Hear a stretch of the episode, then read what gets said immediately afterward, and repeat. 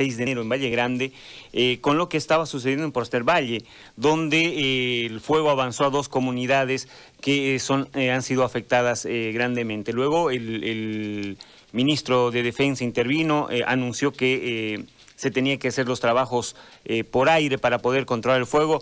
A esta hora de la mañana, ¿cuál es la situación de estas dos comunidades afectadas en el Valle eh, Cruceño? Lo voy a saludar a Efraín eh, Montenegro para que nos cuente qué está pasando en esa zona. ¿Qué tal? Buen día, Efraín. Muy buenos días, César, amigos oyentes. La situación es bastante delicada, muy tensa en la zona lo que se ha realizado en la reunión anoche, eh, la última que se ha tenido de evaluación, justamente con los grupos de rescate, los voluntarios que están, los bomberos de diferentes brigadas en esta zona, es, eh, se ha decidido evacuar a todos los comunarios y los mismos bomberos proteger la comunidad de Mosquera, que está a 75 kilómetros aproximadamente del municipio de Postreval y de la provincia de Valle Grande. Son tres las comunidades en la provincia de Grande que han sufrido las peores consecuencias, en este caso eh, San Marco, Mosquera y Rosita, que es el punto más álgido de esta situación, alrededor de 20 familias en la comunidad de Rosita, ellos han sido atrapados por el fuego, no se puede hacer eh, la evacuación o el auxilio eh, por la zona de Cabezas y tampoco por la zona de Valle Grande, eh, debido a que en varias horas en se corta la ruta, que los árboles caen permanentemente eh, en el sector eh, por los fuegos. Nosotros estuvimos en la zona dos días, dos noches eh, ahí viviendo la tragedia, la desesperación de, mucha gente. El sobrevuelo que se ha hecho con parte del Ministerio de Defensa el día de ayer ha podido ayudar para tener una visión más clara de lo que es la cruda realidad que se vive en la zona y es por eso que es difícil ni de forma aérea se va a poder controlar. Lo único que se hace en este momento es eh, priorizar salvar vidas en, en esta zona, en el municipio de Cabeza, ya el fuego ya ha pasado el río eh, de, de, Morocco y varias comunidades, son alrededor de ocho comunidades de este municipio de Cabeza eh, que están siendo afectadas, todas las que están alrededor, en el contorno del río, a la orilla del río de Morocco, el fuego avanza hacia el sector de Taparenda y eh, se dirige hacia Abapó. Son extensas hectáreas que se han consumido en llama, la temperatura es muy grande en la zona, eh, muy alta quiero decir. Eh, por otro lado, mm, cuando nos atacó el fuego ahí en la comunidad de San Marcos, pues llegó un momento de que todo se hizo negro, si se hubiese hecho de noche, se tuvieron que utilizar linternas para poder un poquito, por lo menos, este, identificar que las personas que estábamos ahí en ese, en ese instante, le estoy hablando de antes de ayer, cuando fue a las 2 de la tarde de esta situación, fue redactado todo el personal de los bomberos, lo que único que hicimos y las personas protegernos en el templo de la comunidad de, de la iglesia, en la iglesia de la comunidad de San Marcos, querido César, esta es la situación en este momento muy muy difícil que se vive.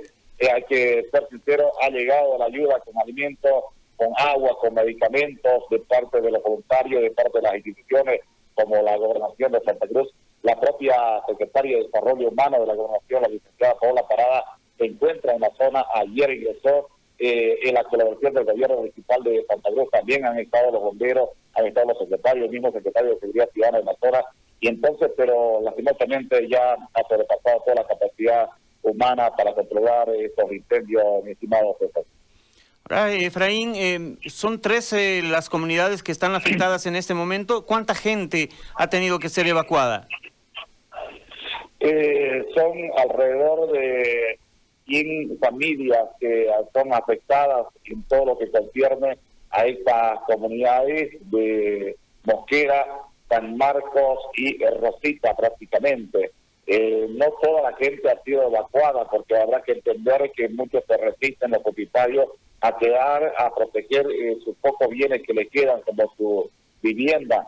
Todas las viviendas de, este sector son construcciones de madera, todas las viviendas de este sector son construcciones de madera y entonces mucha gente se resiste a ser evacuada, los que están evacuados son a los niños, a las personas de la tercera edad A la otra banda, la banda de cabeza, no les sabría decir qué cantidad de, personas, pero lo que nos indicó el alcalde que son alrededor de ocho comunidades que también están en la orilla del río, eh, que corren la misma suerte, César.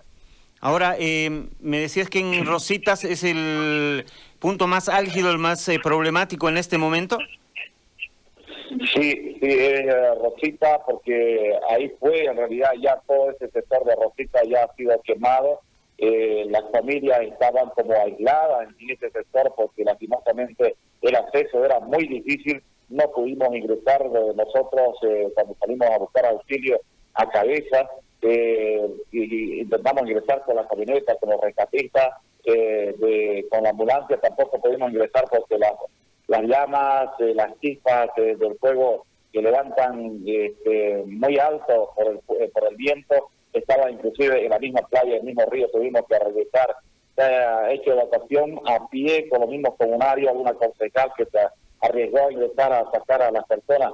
Pero en este momento, hoy en día, a esta hora de la mañana, me imagino yo, eh, que eh, la prioridad es Mosquera, porque la gente está alojada en Mosquera y estamos a menos, el juego está a menos de un kilómetro prácticamente para que ingrese a la comunidad de Mosquera.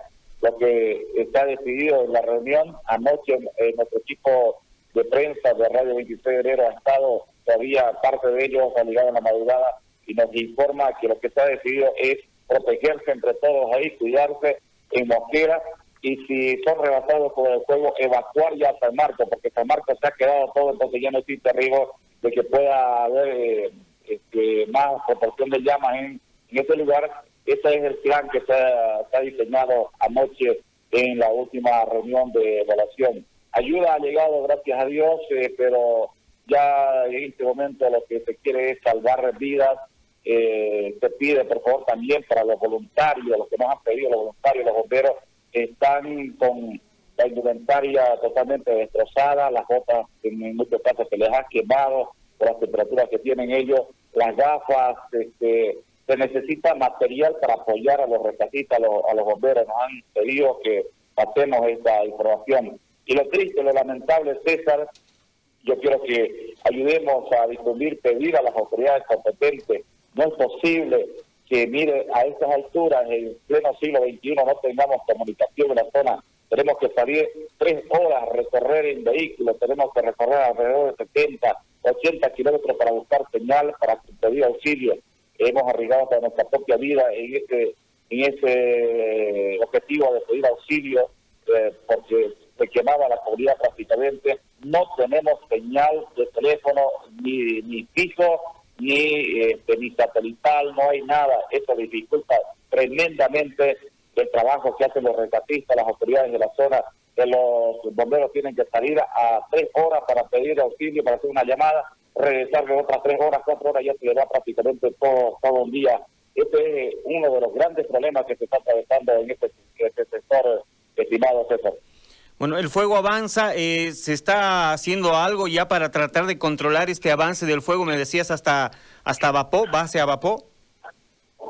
Eh, eh, sí, está este sector. Bueno, ayer en horas de la mañana nosotros todavía estuvimos, lo encontramos al alcalde en persona de, cabeza, estaba en, ese, en esas comunidades pidiendo ayuda, pidiendo auxilio. lastimosamente creo que hay poco, poco apoyo de los bomberos para a esa zona por esa misma situación que no hay comunicación, no existe comunicación, es difícil la comunicación, pero nos han pedido los comunarios, todos los que están en este sector del río, por favor, ayuda también para eh, evitar que siga avanzando el fuego hacia abajo. Bueno, Efraín, eh, quiero agradecerte por este tiempo y vamos a estar en permanente comunicación para saber qué es lo que pasa en esa zona del país. Gracias, Efraín. No, ustedes muchas gracias y háganse esto, por favor, comunicación, que se instale algún teléfono de emergencia, algún teléfono satelital en la zona, porque es muy muy difícil la situación. Estando ahí es, es distinto, ¿no? Muchas gracias a ustedes, bendiciones. Gracias, era Efraín Montenegro, periodista de Radio 26 de enero. Con